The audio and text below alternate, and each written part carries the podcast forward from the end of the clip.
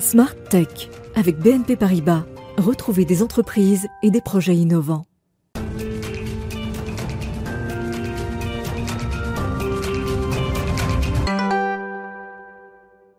Bonjour à toutes et à tous, bienvenue dans Smart Tech, l'émission qui pousse les portes de l'innovation et que vous suivez en direct le matin à 11h sur la chaîne Bismart. Alors on parle beaucoup euh, de ces fintech qui bousculent la banque traditionnelle, on va en avoir un exemple très concret dans l'interview, ce sera avec euh, Gabrielle Thierry de Carmen qui est une toute jeune start-up, elle n'a même pas un an et elle annonce sa première levée de fonds, premier tour de table.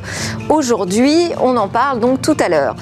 Ensuite, on aura au cœur de cette émission un gros focus sur le métavers. Métavers, métaverse, en tout cas le futur euh, d'Internet ou le futur des technologies. Est-ce que c'est un laboratoire du futur? On en parle avec euh, des experts. En tout cas, cette nouvelle super plateforme commence à dessiner de nouveaux modèles économiques.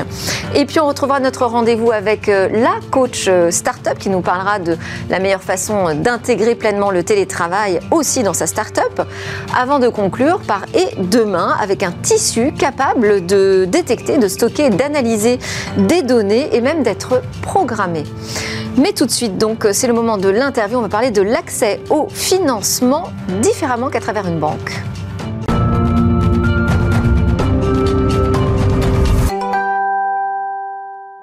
Alors, mon invité est le cofondateur, je disais, d'une toute jeune fintech qui s'intéresse aux besoins de liquidité que rencontrent les startups. Bonjour Gabriel Thierry. Bonjour Nelson. Vous êtes donc le cofondateur de Carmen. Je viens de présenter votre positionnement euh, global. Mais alors, quel est le problème principal, selon vous, d'accès au financement des dirigeants des entreprises, en particulier des dirigeants, des dirigeants des entreprises numériques et de la tech? Tout à fait. Donc aujourd'hui, il y a tout un pléthore de nouvelles entreprises qui sont les entreprises du digital, du numérique et qui commercialisent des abonnements. Et aujourd'hui, ces sociétés sont assez peu couvertes par les financeurs euh, traditionnels. Alors attendez, là vous allez un petit peu trop vite. Euh, aujourd'hui, les entreprises de la tech, vous nous dites celles qui vous intéressent parmi euh, toutes ces entreprises du numérique, c'est celles qui vendent de l'abonnement, des services auxquels on s'abonne Exactement, soit en tant que particulier ou en tant qu'entreprise. Et pourquoi c'est celles-ci qui vous intéressent en particulier? Parce qu'elles sont en pleine effervescence, c'est un modèle qui est en, en pleine croissance en France. La France est d'ailleurs le premier marché européen où l'abonnement, où la consommation à l'abonnement croît le plus vite, 19% par an.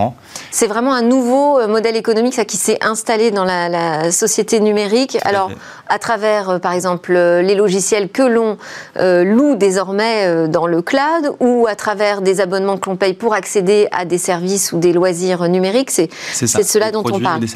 Pourquoi ces entreprises auraient des difficultés particulières à accéder au financement? C'est pas forcément qu'elles ont des difficultés, c'est juste qu'aujourd'hui, les solutions actuelles sont pas forcément spécifiquement adaptées à ce modèle. Donc aujourd'hui, les deux options, c'est la levée de fonds ou le financement bancaire classique.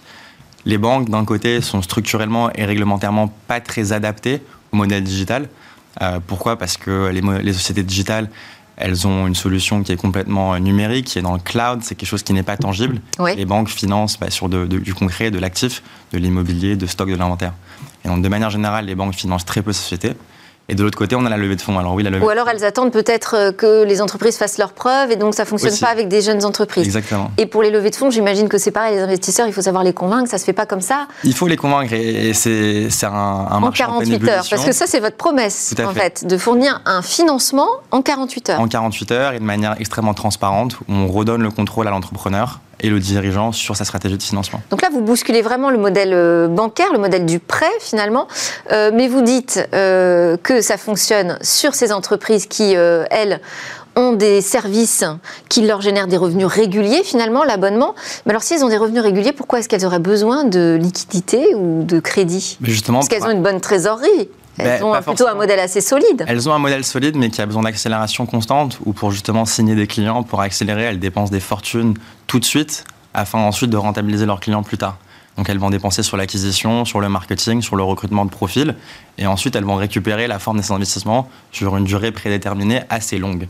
Nous, ce qu'on fait, c'est qu'on permet à ces entreprises d'avancer upfront, donc en trésorerie immédiate, la valeur de ces abonnements clients, pour permettre d'accélérer la croissance et faciliter le développement de l'entreprise. alors concrètement, comment ça fonctionne? C'est-à-dire qu'on dit, voilà, moi j'ai euh, quatre grands clients euh, euh, qui me fournissent chaque mois tel type de revenus, et en fonction de cela, vous pouvez accorder un type de, de prêt, de crédit? C'est toujours la même façon d'accorder le crédit? Qu'est-ce qui, Comment est l'offre? Comment elle se présente? nous, le principe technologique de Carmen, c'est qu'on a réinventé la manière dont le risque d'une entreprise est évalué. Aujourd'hui, une banque, elle va regarder des données traditionnelles, des données bilancielles, assez classiques en fait de l'industrie euh, globale. Nous, on va venir regarder des données qui sont complètement alternatives, innovantes pour ces modèles digitaux. Et donc, on va venir se connecter aux différentes briques d'outils de ces entreprises afin de récupérer la data qui est vraiment pertinente au modèle digital en temps réel et de manière dynamique. Donc, ça va nous permettre de beaucoup mieux comprendre ces entreprises. Et, ensuite, comment vous leur fournissez ces liquidités? On les, on les avance. Directement sur, le compte Sur le compte, comme ça, prêt à être dépensé sur tout type de dépenses pour accélérer du recrutement, de la croissance, euh, du marketing aussi beaucoup. Ok, alors euh, d'un point de vue technologique, qu'est-ce que ça engage? Vous avez créé une application, il y a une plateforme C'est ça, c'est une web app où nos clients vont pouvoir s'onboarder et ensuite connecter leurs outils. Et donc on a développé des connexions API, donc des connexions technologiques. et vous récupérez quoi comme type d'informations? Des données bien sûr qui sont anonymes, qui sont sécurisées et qui sont bien sûr en politique euh, de confidentialité, mais qui nous permettent de comprendre la santé financière et opérationnelle des entreprises. Donc un exemple concret typiquement. Donc un peu ce que demande une banque finalement là, vous me dites. Un petit peu, mais la banque, elle va demander un, bilan, des liasses fiscales qui sont des documents très financiers, qui sont des documents comptables. Nous, on va vraiment se connecter au niveau de l'outil pour récupérer l'utilisation et la facturation de la plateforme et, du business. Donc c'est la donnée qui est beaucoup plus granulaire, beaucoup plus précise. Et, euh, nous, en tant que, que financiers, nous donne beaucoup plus de granularité sur la santé financière de l'entreprise qu'une banque qui regarde des données rétroactives sur 6 mois, 1 an voire encore plus. Et alors, donc, on peut euh, souscrire un prêt finalement en 48 heures. On a un engagement sur quelle durée euh, Quel est le type de contrat qu'on signe euh, avec Carmen? Donc, c'est un financement classique à court terme avec une maturité maximale de 12 mois. L'idée, encore une fois, c'est que la transparence règne et que l'entrepreneur ou le dirigeant garde le contrôle sur sa stratégie de financement. Donc, il n'est plus à la merci soit d'une banque, soit d'un investisseur qui va rentrer au capital et le diluer de son actionnariat, mais il reprend contrôle lui-même de sa stratégie de financement et il dépense comme il le souhaite. Et ça, ça chahute vraiment le, modèle bancaire aujourd'hui ou le modèle de financement des startups? Alors en France, c'est encore une tendance qui est très nouvelle. On fait partie des premiers à se lancer aux États-Unis. Parce que vous êtes lancé, donc je disais, il y a moins d'un an. C'était quand En mai 2021. En mai, 2021, et on a annoncé une levée de fonds euh, récemment de 22 millions d'euros justement. Aujourd'hui même Aujourd'hui même, exactement. Euh, mais c'est un modèle qui est anglo-saxon de base, euh, où moi j'ai fait ma formation, où j'ai commencé à travailler dans l'investissement direct. Donc moi-même, j'investissais en, en, capital risque dans ces entreprises. Et, et c'est un modèle qui marche extrêmement bien là-bas qu'on a voulu importer en France avec mes cofondateurs. Et c'est un modèle, donc c'est un, vous parlez d'une plateforme, d'une application, tout est automatisé ça, c'est un logiciel qui récupère la donnée, qui la traite, l'analyse et euh, décide d'un score qui est attribué à l'entreprise pour accéder à un montant spécifique. C'est ça. La Tout est automatisé, ça veut dire que euh, c'est du sur-mesure, mais en revanche, on n'a pas de négociation possible alors. Oui et non. L'idée, c'est encore une fois que la transparence règne, où euh, on obtient un financement sur la qualité de son business et pas à la tête du client. C'est aussi pour les raisons pour lesquelles le financement euh, du revenue-based financing, comme on l'appelle, est beaucoup plus démocratisé.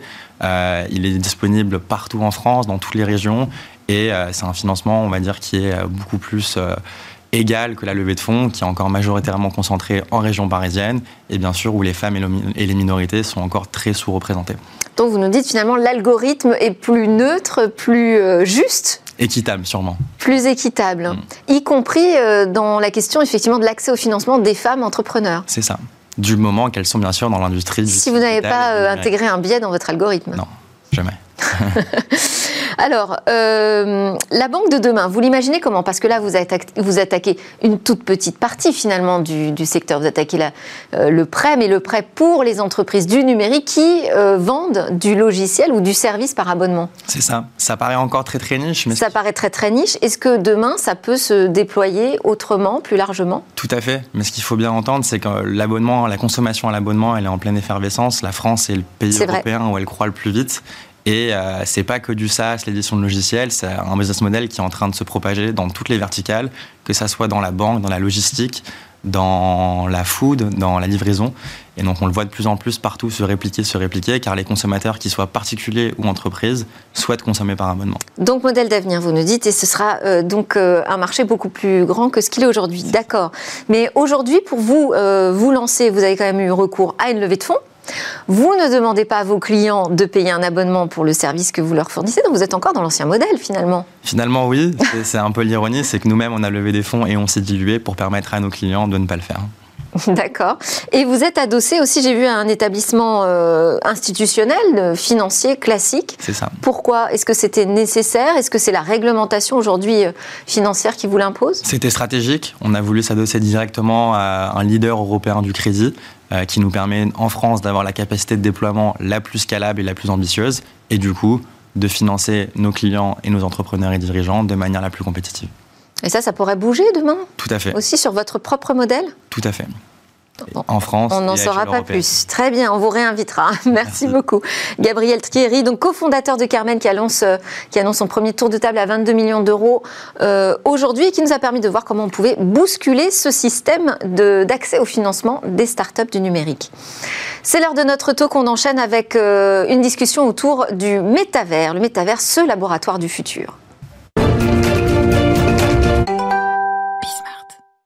Alors je dis le métavers, mais je devrais dire les métavers, autant de possibilités pour le futur d'Internet, plus largement sans doute pour euh, étudier l'émergence de nouveaux usages. Alors parmi euh, les promesses, les incantations, on va voir quelles sont euh, les réalités virtuelles, mais qui pourraient réellement émerger, et ce que pourrait changer cet avènement de ce nouveau paradigme pour Internet. On en discute donc avec Christophe Cambord, cofondateur de Civic Power, qui est une association à but non lucratif développant des outils de démocratie numérique.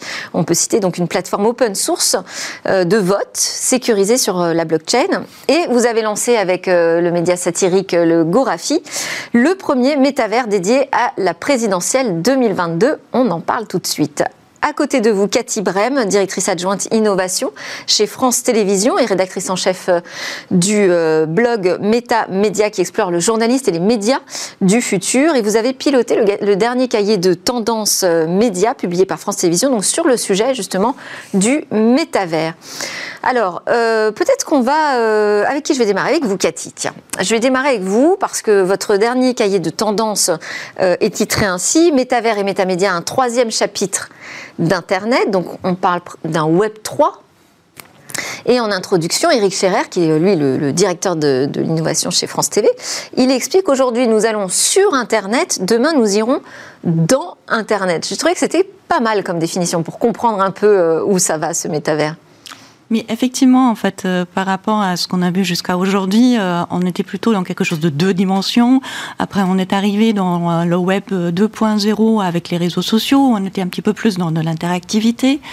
Et avec le web 3.0, on change complètement de paradigme puisqu'on rentre vraiment à la fois dans un Internet plutôt en 3D, euh, dans, un monde virtuel parallèle, mais qui, est basé vraiment aussi sur une philosophie euh, différente par rapport à ce qu'on a aujourd'hui, beaucoup plus participative, beaucoup plus décentralisée. Et, euh, là, on arrive vraiment dans, dans des choses très très grande qu'on va avoir du mal à, comprendre assez rapidement. À cerner, tout à fait, parce qu'il y a des choses qui émergeront, d'autres, d'autres pas sans doute. On rentrera euh, dans, davantage dans le détail sur ce que ça va changer vraiment, pour les utilisateurs. Avant, je voulais qu'on présente quand même cette initiative avec le Gorafi. Donc, euh, premier métavers des acteurs euh, de la vie publique et politique, ça s'appelle CryptoPolitics. Et en fait, c'est un jeu que vous lancez. Oui, l'idée, c'est la campagne présidentielle. Il y a un petit peu de de pression, les sujets sont pas toujours très drôles, euh, en plus le Covid, euh, etc. 80% euh, des jeunes n'ont pas voté au régional, des jeunes en âge de voter, 18, 25 jusqu'à 30 ans.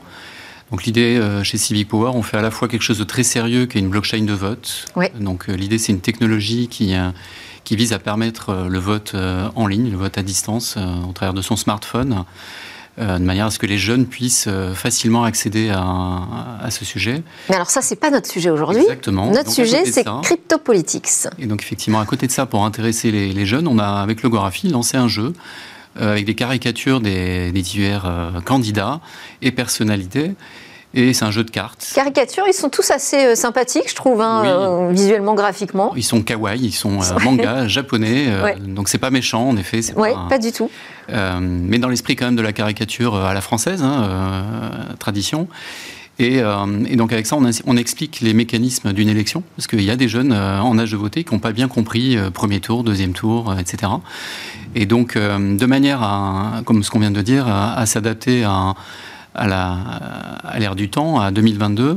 C'est vrai qu'on a passé l'époque du site web et de l'application mobile. Ils veulent, l'idée c'est de leur présenter un monde un peu plus immersif où ils sont présents à l'intérieur. Et donc, on a nos petits personnages euh, qui se baladent dans le monde des euh, cryptopolitiques. Et est-ce que, euh, donc c'est pas juste une blague hein, du Gorafi qui est coutumier du, du, fait pourtant, c'est vraiment, donc vous nous dites, une façon de mobiliser les jeunes sur leurs devoirs civiques finalement.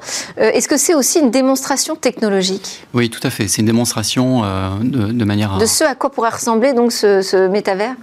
De ce à quoi euh, il peut ressembler. C'est un exemple de métavers, si vous voulez. C'est un métavers dédié, thématique à ce sujet-là. Il y a effectivement des initiatives beaucoup plus, euh, euh, comment dire, générales. Hein. On a connu Second Life, peut-être. oui, le jeu où on fait évoluer des personnages dans, une, vie, qui semble être la vie classique. Voilà, donc nous, c'est plutôt proche d'un jeu de société, c'est plus proche d'un jeu de cartes, mais c'est quand même un monde dans lequel il y a une monnaie, une économie, euh, une décision décentralisée, comme dans le Web 3, comme ce que vous avez expliqué effectivement. La, communauté euh, euh, va influencer les règles du jeu, les personnages, ce qu'ils deviennent. donc on a voulu quelque chose d'assez interactif et donc on, a, on, a, mis en œuvre une technologie qui, qui permet cela. Alors là, c'est la période, je dirais, géniale, parce que finalement, comme tout est possible, eh on voit émerger plein d'initiatives et de nouveaux acteurs. Mais est-ce que dans ce métavers qui a repris des couleurs, je dirais, depuis l'annonce de Mark Zuckerberg de transformer son entreprise Facebook en méta, euh, est-ce qu'on risque de retrouver finalement les mêmes pouvoirs, les mêmes puissances numériques dans le métavers que dans euh, l'Internet d'aujourd'hui? Il est clair que là, pour l'instant, euh, les GAFAM ont tout intérêt à se lancer dans ce nouvel environnement et c'était eux les premiers qui ont communiqué autour. C'est euh, Facebook en premier qui a déjà euh, une masse de données incroyable en sa possession. Et si en plus, ensuite, on transforme tout cela dans un métavers en 3D avec un casque sur la tête, avec des capteurs sur les mains pour récupérer encore plus d'informations. Donc forcément, ils ont vraiment devant eux un univers euh, très économiquement intéressant euh, dans lequel ils vont se lancer et ils ont déjà un petit peu euh, l'installation technologique qu'il faut pour. Oui, parce qu'ils sont propriétaires donc de Oculus VR. Voilà, donc ils, ont déjà savent fabriquer des casques et des lunettes de réalité virtuelle. Donc ils peuvent même, enfin c'est déjà une activité économique en soi. Hein, donc se dire qu'ils vendent du produit, du matériel pour la première fois pour la maison Facebook Meta. et par ailleurs, ils vont pouvoir exploiter différemment leurs données, transformer leur modèle économique publicitaire. À quoi ça pourrait ressembler On a le Financial Times qui a euh, épluché un peu les brevets euh, de Facebook et qui nous en donne un aperçu. Qu'est-ce que vous pouvez nous dire? On est dans quelque chose d'encore beaucoup plus personnalisé parce que aujourd'hui, euh, quand on va sur les réseaux sociaux, effectivement, euh, on laisse une certaine trace digitale de, tout ce qu'on fait et euh, on partage un certain nombre de données avec avec ces entreprises. Mais demain, si je suis avec un casque chez moi euh, j'interagis dans un environnement 3D, il y a plusieurs choses. Donc effectivement, on peut s'imaginer un affichage très classique de publicité, ce qui est déjà le cas. Par exemple, si je me promène aujourd'hui dans Decentraland, j'ai partout un petit peu des publicités euh, euh, à la façon très très classique qu'on connaît. En revanche, dans cet univers 3D ensuite, je peux vraiment cibler encore beaucoup plus par rapport même mes émotions, puisqu'en fait avec le casque je peux capter, euh, je peux suivre les yeux, je peux capter euh, ne serait-ce que des, micro-mouvements, euh, même des mains ou, des petites réactions qui font que je peux cibler vraiment une... une C'est-à-dire voir quelles sont les sensibilités, les, les niveaux de sensibilité du consommateur, quoi, finalement. Et créer des interactions avec les annonceurs aussi. On peut imaginer qu'on aura des échanges dans ce métavers beaucoup plus directs et spontanée entre les marques et euh, les consommateurs qu'elles visent. C'est ça, parce que pour les marques, effectivement, c'est euh, un Eldorado, parce que d'un côté, ils peuvent diffuser des, publicités, mais en même temps, ils peuvent aussi vendre tout un tas de choses qu'ils vendent aujourd'hui dans la vraie vie, dans le métavers. Alors ça, c'est un peu la vision, je dirais, cauchemardesque, si on se situe du point de vue du citoyen qui veut retrouver la main et le pouvoir et le contrôle sur un nouvel Internet, puisque comme ça démarre, je disais, c'est une période très euh, excitante où finalement on se dit que c'est peut-être l'occasion de revoir euh, le modèle qu'on a installé sur Internet. Est-ce qu'il y a la place, euh, selon vous, j'imagine que oui, puisque vous travaillez dessus, pour créer de nouveaux modèles? C'est pour ça qu'on parle très vite de Web 3 ou de NFT quand on parle de métavers, parce que c'est cette décentralisation cette notion de blockchain, si vous voulez, de, capacité aux Pourquoi vous parlez de décentralisation? Il faut peut-être l'expliquer, ça. Euh, la notion de Web3 et décentralisation, le principe est simple. Hein. pour aller à l'opposé de, la centralisation des plateformes du Web 2, pour ne pas recréer ce modèle, comme vous le disiez précédemment, l'idée est de décentraliser la propriété et la gestion de cet univers. Et pour faire ça, on a un outil génial qui est la blockchain.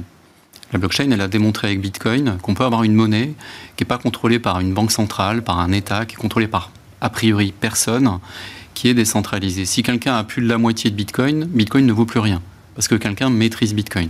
Donc là, c'est un petit peu la même idée. Il va y avoir deux types de méta. Version Facebook avec le super ordinateur qu'ils ont annoncé pour le mois d'août mm. prochain en plus d'Oculus, comme vous le disiez, de tout le reste. Et là, là oui, effectivement, ils ont fait une annonce importante euh, de la construction d'un méga super calculateur. le plus gros au monde. Le plus gigantesque au monde, qui sera capable de traiter un volume de données euh, phénoménal et donc qui devrait servir justement au traitement des données dans le métavers. Et donc là, on rejoint certains films de science-fiction, si vous voulez, où effectivement euh, les gens ne sont plus en 2D mais basculent. On peut imaginer demain que vous travaillez dans le métavers de Facebook, après tout. Vous pouvez même travailler, vous pouvez ne plus le quitter. Donc moi, mon gamin qui a 12 ans, aujourd'hui, il va passer combien de temps de sa vie connecté dans ce cas-là, dans ce monde-là? C'est ça l'enjeu, en fait. Mhm. Et donc effectivement, euh, soit les, plateformes vont euh, étendre leur modèle centralisé d'oligopole de, dans, ce nouveau, dans ces nouvelles capacités. C'est-à-dire on viendra connecter des différents types d'applications, ils absorberont l'ensemble des activités Exactement, comme ce qu'il y a eu dans facebook.com avec des pages de marque, euh, des jeux, de l'affiliation, euh, etc. Votre graphe social, vos amis, etc. Donc euh, ils, vont, ils vont de toute façon le mettre sur leur méta, option 1. Option 2, qui est euh, concurrente à cela, mais qui ne va pas l'annuler. Je pense qu'il y aura un deuxième monde à côté de ça, et c'est un petit peu ce que l'on euh, essaie de faire euh, à notre petit niveau dans cette initiative, c'est de dire il y a des méta qui pourraient apparaître, des petits mondes qui apparaissent et qui sont décentralisés. Décentralisé signifie ce n'est pas ma propriété à moi, ni à, une entreprise ou à une asso, c'est la propriété de la communauté. Alors ça va vous paraître un peu un, peu un vœu pieux, il se trouve que ça existe avec la crypto-monnaie. C'est pour ça que je raccroche ça donc à la blockchain, à la crypto-monnaie. Même si c'est des sujets qui peuvent paraître différents au départ, en réalité c'est le même sujet, puisque demain, ce monde virtuel, s'il est opéré par des ordinateurs décentralisés, où tout le monde sur un serveur peut héberger une partie de ce petit monde-là, au lieu que ce soit centralisé dans le super ordinateur de Facebook. Euh, si tous ces gens-là, ils ont des jetons, des pièces si vous voulez, et que ces pièces permettent de voter, on peut recréer un petit peu ce qui se passe dans la vraie vie, une sorte de démocratie, si vous voulez, où la majorité peut orienter les règles de cette société virtuelle. C'est-à-dire qu'on a aujourd'hui l'outil technologique qui permettrait effectivement l'émergence de plusieurs euh, métavers, mais ça pourrait déjà exister, euh, je dirais, ça existe d'ailleurs, il y a déjà des communautés sur Internet. Pour autant, euh, il y a quand même des géants et les gens sont peu nombreux et assez localisés. comment est-ce qu'on inverse Comment est-ce qu'on peut trouver des modèles qui vraiment fassent basculer un modèle quand même de centralisation des puissances à un modèle plus décentralisé économiquement. Et là, c'est vraiment en, faisant émerger plein d'initiatives comme la vôtre, euh, ou euh, en ayant beaucoup plus de, gens qui ont euh, aussi les capacités professionnelles à le faire, en formant les, futurs utilisateurs et en formant les futurs fabricants d'autres blockchains. Pour qu'on ait un maximum de gens qui sont face à ces, géants. Il ne faudrait pas reproduire le modèle qu'on a eu avec les réseaux sociaux où ces géants ont acquis toutes ces petites startups à droite à gauche qui faisaient des choses euh, très très très avancées parce que c'est pas Facebook, c'est pas Mark Zuckerberg qui a inventé euh, euh, tout l'environnement qu'on a aujourd'hui dans le web 2.0. C'était des petites entreprises justement qui étaient très en avance, notamment parfois aussi en Europe, qui se sont fait racheter par par les géants. Donc ça veut dire prendre conscience quand même que euh, on va dans cette direction, qu'il y a des technologies aujourd'hui qui existent, il faut miser dessus et protéger donc euh, notre capital euh, technologique et économique en Europe. Si on prend des exemples plus concrets, puisque vous vous intéressez au modèle des médias du futur, à quoi ça pourrait ressembler un média demain dans le métavers? En fait, on a aujourd'hui des petites briques où il y a des médias qui ont essayé de, s'approprier euh, le métavers et tout l'univers qui est autour. Euh, demain, ça pourrait être euh, vraiment un, monde à part dans, dans lequel on n'est pas forcément obligé de reproduire exactement ce qu'on a aujourd'hui dans le vrai monde parce que ça n'a aucun intérêt. En fait. C'est ce que j'allais dire. Un petit peu si on diffuse Smart Tech euh, avec des avatars, est-ce que ça change quelque chose fondamentalement? Pas, pas vraiment. Euh, donc euh, nous, pour nous, ce qui nous intéresse vraiment dans ces nouveaux mondes, c'est de pouvoir interagir beaucoup plus avec notre public et notamment avec un public un petit peu plus jeune, puisqu'on le sait très bien que c'est la génération Z et les générations alpha qui sont naturellement dans ces univers 3D. Euh, et euh, même d'autres générations qui sont arrivées euh, avec la pandémie, avec avec cette appropriation beaucoup plus des univers 3D qu'on n'avait pas du tout avant d'être enfermé chez nous, être obligé de participer à des réunions virtuelles. Donc nous, médias, on peut vraiment prolonger les univers qu'on sait fabriquer dans, dans, dans, le monde réel, les, les séries, des films dans ces univers dans lesquels même on peut co-construire peut-être quelque chose avec nos publics, puisque toute cette philosophie repose aussi euh, sur beaucoup de créativité. Donc, euh, dans, dans, le gaming aujourd'hui, euh, dans Fortnite, dans Roblox, les joueurs eux-mêmes peuvent fabriquer leur Créer propre monde. des univers. Et donc, c'est pas que nous, médias, qui, bon, qui allons proposer quelque chose, un univers, mais on peut même le faire enrichir vraiment avec. Et d'ailleurs, dans, dans, dans, votre rapport, vous parlez du gaming. Vous dites le gaming, c'est la nouvelle télé c'est un petit peu ce qui se passe. Qu'est-ce que ça veut dire ça? Le, Web 3.0 euh, repose quand même beaucoup sur la philosophie euh, du gaming. Donc à la fois dans le côté participatif, à la fois dans le côté un petit peu ludique, dans l'interaction. Euh, les objets virtuels. Et les objets virtuels, et voire même l'esthétique aujourd'hui euh, encore aussi, aussi les skins, voilà, donc euh, les avatars. Euh, donc, donc toute cette liberté qu'on a aujourd'hui dans le gaming, c'est vraiment la, la, première porte d'entrée un petit peu aujourd'hui du, du métavers tel qu'on le voit se, se manifester aujourd'hui. Alors ça n'empêche pas de faire des contenus tout à fait euh, sérieux et impliquant comme euh, euh, les questions d'élection d'une nouvelle présidence d'un pays. je voulais revenir sur le, jeu donc crypto-politique, ce que vous lancez, donc un premier métavers de la politique finalement. donc vous l'avez expliqué, ce sont des cartes à collectionner, un peu sur le modèle de Sorar, qui Storare, qui est notre start-up française, mais elle qui s'intéresse plutôt aux footballeurs qu'aux politiques. Donc c'est un peu le même principe. Donc elles sont adossées, vous l'avez dit aussi, à une crypto-monnaie. C'est une monnaie qui n'existera que dans ce jeu. Tout à fait. Mais qu'on pourra quand même convertir en euros. Alors oui, effectivement. Euh, l'industrie du jeu. Et euh, pourquoi c'est ce choix, c'est-à-dire de faire rentrer l'argent finalement réel dans ce métavers et en plus dans la politique euh, d'abord l'industrie du jeu, effectivement, avec l'annonce de Microsoft qui est récente aussi, on voit que c'est deux fois l'industrie du film. Hein, euh, le rachat d'Activision Blizzard. Tout à fait, et on voit que le marché du jeu, j'ai regardé les chiffres, c'est deux fois en volume euh, l'activité du cinéma. Donc c'est vrai que ça a été très vite, et pendant le Covid, ça s'est accéléré.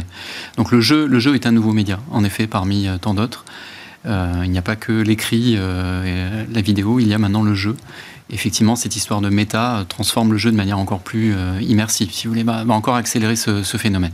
C'est-à-dire que le jeu est plus forcément ludique.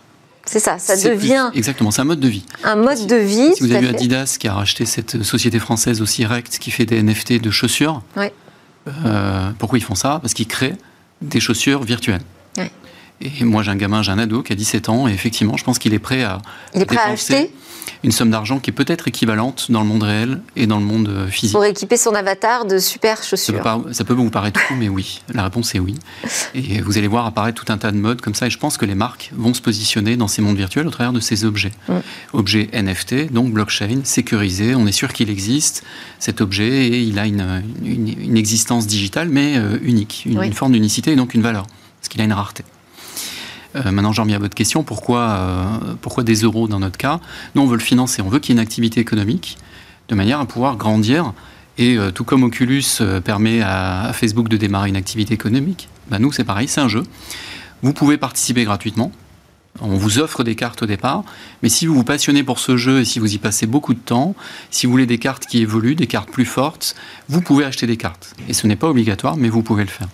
Mais on, pourrait les acheter avec cette monnaie virtuelle uniquement. Oui. Donc cette monnaie virtuelle, vous pouvez la gagner.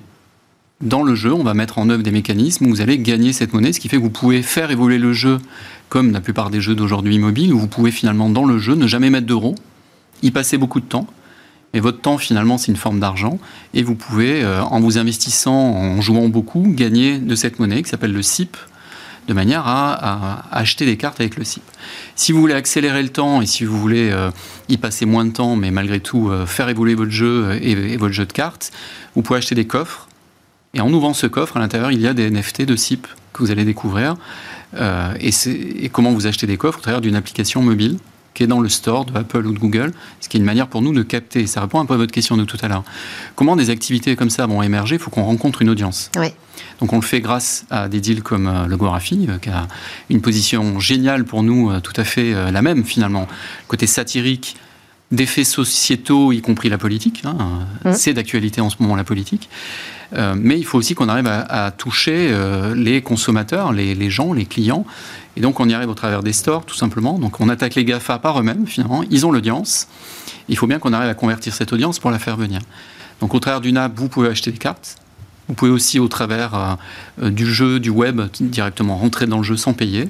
Vous pouvez avoir une activité au sein de ce métavers. Vous avez du SIP, avec ce CIP, on va, on va vous demander votre avis. Si vous en avez beaucoup, vous donnerez votre avis un petit peu plus que celui qui en a très peu. Si vous êtes très investi dans cet univers, vous aurez plus votre mot à dire que si vous êtes un nouvel arrivant et que vous êtes peu investi. Alors, le volume de CIP ne sera pas le seul critère, évidemment. Si quelqu'un a passé beaucoup de temps, a beaucoup interagi, s'est beaucoup investi dans le jeu, euh, il aura un son mot à dire face à quelqu'un qui aurait mis beaucoup d'argent et qui serait resté depuis peu de temps. Vous me rassurez. Il faut trouver un équilibre. Il faut trouver un équilibre, comme dans la société. Et, cette conversion en euros, pour vous, c'est un début de modèle économique, donc On voit qu'il y a des jeux. Alors, je ne sais pas si ça va marcher dans notre cas. On, débute, hein, on est une start-up. Euh, euh, il y a cependant des jeux qui ont déjà démontré aujourd'hui que des joueurs très investis peuvent quasiment en faire un revenu. Est-ce que ça va devenir leur revenu principal? On ne sait pas, peut-être. Mais peut-être qu'à un moment donné, effectivement, euh, vous vous investissez, vous jouez bien, vous êtes talentueux et vous développez ce monde, vous allez capter une valeur. Et oui, effectivement, nous, on souhaite qu'elle soit reconvertie en euros de notre côté. Eh ben, très bien, c'est ambitieux et tout ça, ce sont des modèles qui sont euh, encore à tester, mais c'est important de le faire. Merci beaucoup Christophe Cambord, cofondateur de Civic Power, et Cathy Brem, directrice adjointe innovation chez France Télévisions pour vos éclairages sur les métavers. Juste après la pause, on retrouve euh, notre coach startup. Elle va nous parler de la meilleure façon d'intégrer le télétravail.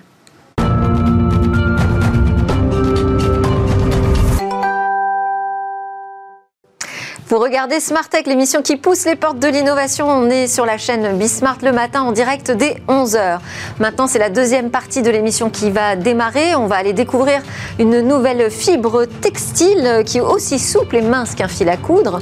Mais euh, celle-ci a une caractéristique euh, unique puisqu'on peut euh, lui demander de gérer, de la donner, de la stocker et même d'être programmée. Mais d'abord, c'est lors de notre rendez-vous avec la coach startup Émilie Benayad, directrice de l'accompagnement opérationnel des startups du portefeuille Serena. Bonjour Émilie. Bonjour Delphine. Alors, notre façon de travail euh, a évolué énormément euh, du fait de la crise euh, Covid-19. Ça a accéléré cette tendance qu'on avait à davantage télétravailler, également dans le, dans le monde des startups, hein, qui ne sont pas au contraire à l'écart de cette tendance. Parfois, même certaines ont choisi d'en faire une règle du télétravail. Exactement. Effectivement, si on se remet un peu dans le contexte, il y a deux ans, le télétravail s'invite euh, dans nos vies avec une contrainte d'abord qui est le Covid. Euh, et petit à petit, euh, de plus en plus de boîtes, et notamment au sein de, de l'écosystème startup, le voient comme une opportunité. Alors une opportunité pour plusieurs raisons. D'abord parce que ça ouvre un pool de talents qui va au-delà des frontières de la ville ou même du pays. Ensuite, parce que... Euh, euh, et on sait combien sont difficiles à capter les talents dans la tech. Exactement. Ensuite, euh, bah, il y a quand même un certain nombre d'études et un certain nombre de gens qui se positionnent en, voyant des vrais gains de productivité. Et c'est extrêmement objectif. Tout le temps qu'on passe pas dans les transports, tout le temps qu'on passe pas dans les distractions du quotidien au bureau, bah, on peut le passer à travailler davantage. Il y a évidemment un impact en termes de coûts, parce que euh, quand, on, quand on a besoin de moins de locaux, et eh ben on fait des économies. Il y a une étude qui a été faite par Stanford qui a essayé d'évaluer l'impact en termes de coûts, et ils évaluaient ça à une économie de 2000 dollars par an et par collaborateur. Pas. Ouais. Et puis enfin, euh, une opportunité en termes de liberté et d'équilibre vie pro, vie perso. Il faut quand même pas oublier qu'avant le Covid, quand on voulait recevoir un colis à la maison, il bah, fallait poser sa journée de, congé. Quoi. Donc euh, c'est vraiment une pratique qui s'installe et qui s'installe euh, durablement. Vous pensez, oui, vous pensez que c'est durable? Je, suis convaincue que c'est durable et je voudrais partager quelques chiffres avec vous qui m'ont interpellée.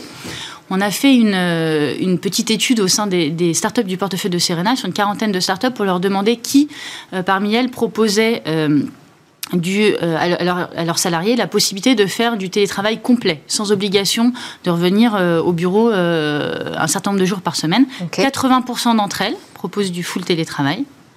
Un deuxième chiffre qui m'a interpellé, c'est Glassdoor qui a fait cette étude. Glassdoor a regardé les critères quand les gens cherchent à, changer d'emploi, qu'est-ce qui valorise de plus en plus. Et donc le critère possibilité de faire du, du télétravail a augmenté de 360%. Waouh et le dernier chiffre que j'ai envie de partager, c'est euh, une étude qui a fait euh, l'International Workplace Group, qui, euh, qui, analyse des candidats qui ont deux offres d'emploi, similaires en termes de salaire et en termes de responsabilité. 80% des candidats déclinent l'offre qui offre le moins ou pas du tout de télétravail. Donc c'est vraiment des nouveaux modes de fonctionnement qui, du coup, amènent aussi à réfléchir à des parcours probablement plus individualisés, plus personnalisés avec des gens qui vont faire peut-être du full présentiel, des gens qui vont faire du, full télétravail et des gens qui vont faire des modes hybrides, c'est-à-dire une partie de leur temps chez eux, une partie du temps à la maison, avec le challenge de faire cohabiter tout ça. Ah, c'est ce que j'allais dire, parce que comment on s'y prend pour réussir cette mutation vers euh, un télétravail ou un travail hybride ou un 100% présentiel du sur-mesure finalement? Eh ben, je pense qu'il y a plusieurs éléments. Le premier élément, c'est, ne euh, faut pas négliger que c'est un changement profond et donc, il faut faire évoluer sa culture d'entreprise. Donc, qu'est-ce que ça veut dire faire évoluer sa culture d'entreprise? C'est déjà euh, de valoriser davantage la performance que le présentéisme. Et donc, pour ça, c'est se doter d'indicateurs, de métriques, d'objectifs mesurables qui permettent d'apporter un maximum d'objectivité euh, dans les évaluations plein de méthodologies type euh, OKR, Objectif et Key Results ou, ou similaires qui aident à faire ça dans la culture d'entreprise, euh, il y a euh, le fait d'aller vers plus de transparence. Euh, plus on est loin, plus c'est sujet à interprétation. Et donc, on n'est pas toujours très fort dans notre culture française sur le feedback, mais je pense que ces nouveaux modes de, travail imposent le fait de développer une culture de feedback. Alors du feedback en one-to-one, mais aussi du feedback 360 en allant chercher les, retours de, ses pairs, de ses équipes, et aussi via des, des, petites enquêtes, ça s'appelle des pulse surveys, c'est des enquêtes qu'on fait à fréquence régulière pour mesurer le pouls des équipes et prendre en permanence du feedback du terrain. parce qu'un mail euh, peut euh, être très très mal interprété parfois. Exactement. Il faut vérifier ça. Ok. Exactement. Et puis dans la culture d'entreprise, enfin ça va sans dire, mais euh, pour faire ce virage correctement, il faut baser sa culture sur la confiance et la bienveillance. La bienveillance envers les gens, par exemple, qui auront choisi un autre mode de travail que moi, sans jugement. Après la culture, faut faire, euh, faut rentrer dans des choses plus concrètes et puis faire évoluer les modes de, collaboration. Donc ça veut dire quoi? Euh, Plus on est euh, à distance, moins la culture de l'oral est appropriée. Et donc il faut aller vers plus de formalisation, plus de capitalisation. Et c'est pour ça qu'on voit que dans l'univers startup, des outils comme Notion ou comme Slack explosent et deviennent les outils de, capitalisation et d'échange de savoir mmh. au quotidien. Ensuite, je pense qu'il faut faire évoluer les, routines et les rituels de management. Quand on est loin, on ne peut pas faire des réunions qui durent 4 euh, heures. C'est pas possible. Donc, il faut aller vers des choses plus courtes et plus fréquentes. Et puis, euh, quand on passe moins de temps ensemble, bah, il faut que le temps qu'on passe ensemble, il soit plus qualitatif. Et donc, je pense qu'il est très important de faire évoluer ces pratiques pour aménager des temps de rassemblement, rassemblement d'équipes, rassemblement euh, de boîtes, euh, qui mélangent du coup de l'informel et de la co-construction ensemble. Vous avez un exemple de, de start-up qui a réussi ce pari du télétravail? J'ai un exemple de start-up euh, qui, est, euh, qui est maintenant une scale-up d'ailleurs, qui s'appelle Launchmetrics. Launchmetrics, c'est une entreprise euh, qui opère dans, l'univers de la mode, du luxe, de la beauté et qui offre un outil qui permet aux entreprises de mesurer la performance de leur marque. Aujourd'hui, ils, ils sont à peu près 300 personnes réparties dans 12 pays. Donc en plus, ils ont la complexité de l'international. Et donc eux, ça a été une des toutes premières boîtes, en tout cas du portefeuille de Serena, à voir cette opportunité du Covid, pas le voir comme une contrainte, mais comme une opportunité, et à prendre ce virage de faire des parcours sur mesure. Donc eux, ils ont défini cinq euh, euh, profils de travailleurs possibles, qui va du complètement sédentaire au complètement nomade, avec trois profils hybrides au milieu. Et qui permet à chaque salarié de choisir le profil dans lequel il a envie de se retrouver. Alors, on n'aura pas le temps de détailler ces cinq euh, profils, mais merci beaucoup pour euh, cette première euh, impulsion sur la réflexion à mener avant d'installer du télétravail définitivement dans cette start-up. Merci beaucoup, Émilie Benaya, donc directrice de l'accompagnement opérationnel des start-up du portefeuille Serena. À suivre dans Smart Tech, on part sur demain, notre zoom sur une innovation, un tissu programmable.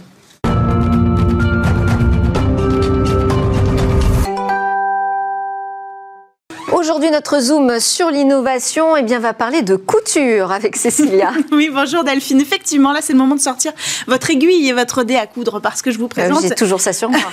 évidemment, un, film, un fil intelligent. En fait, des chercheurs du MIT ont créé la première fibre.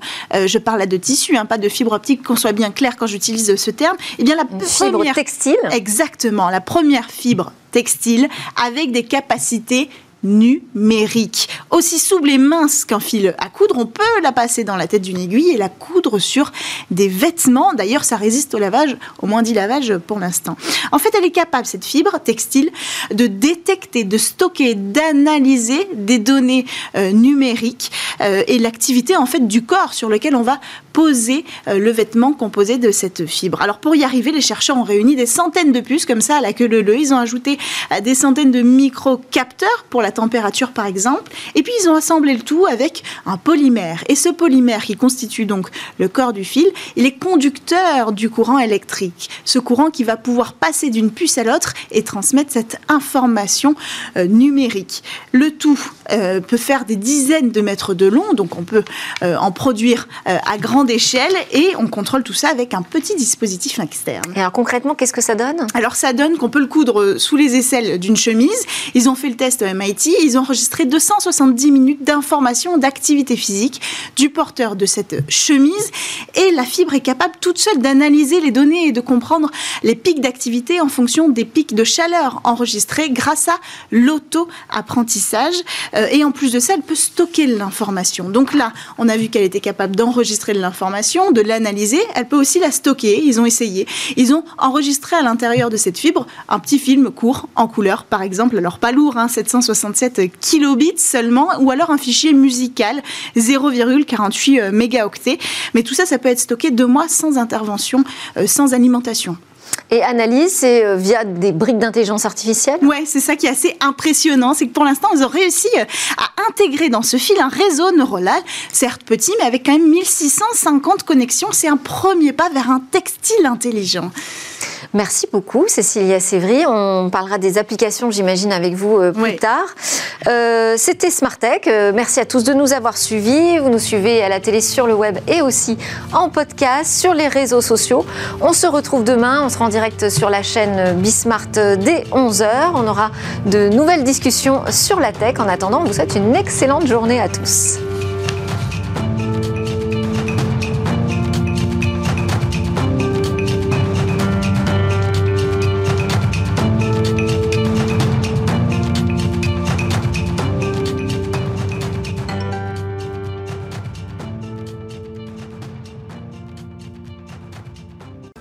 Smart Tech avec BNP Paribas. Retrouvez des entreprises et des projets innovants.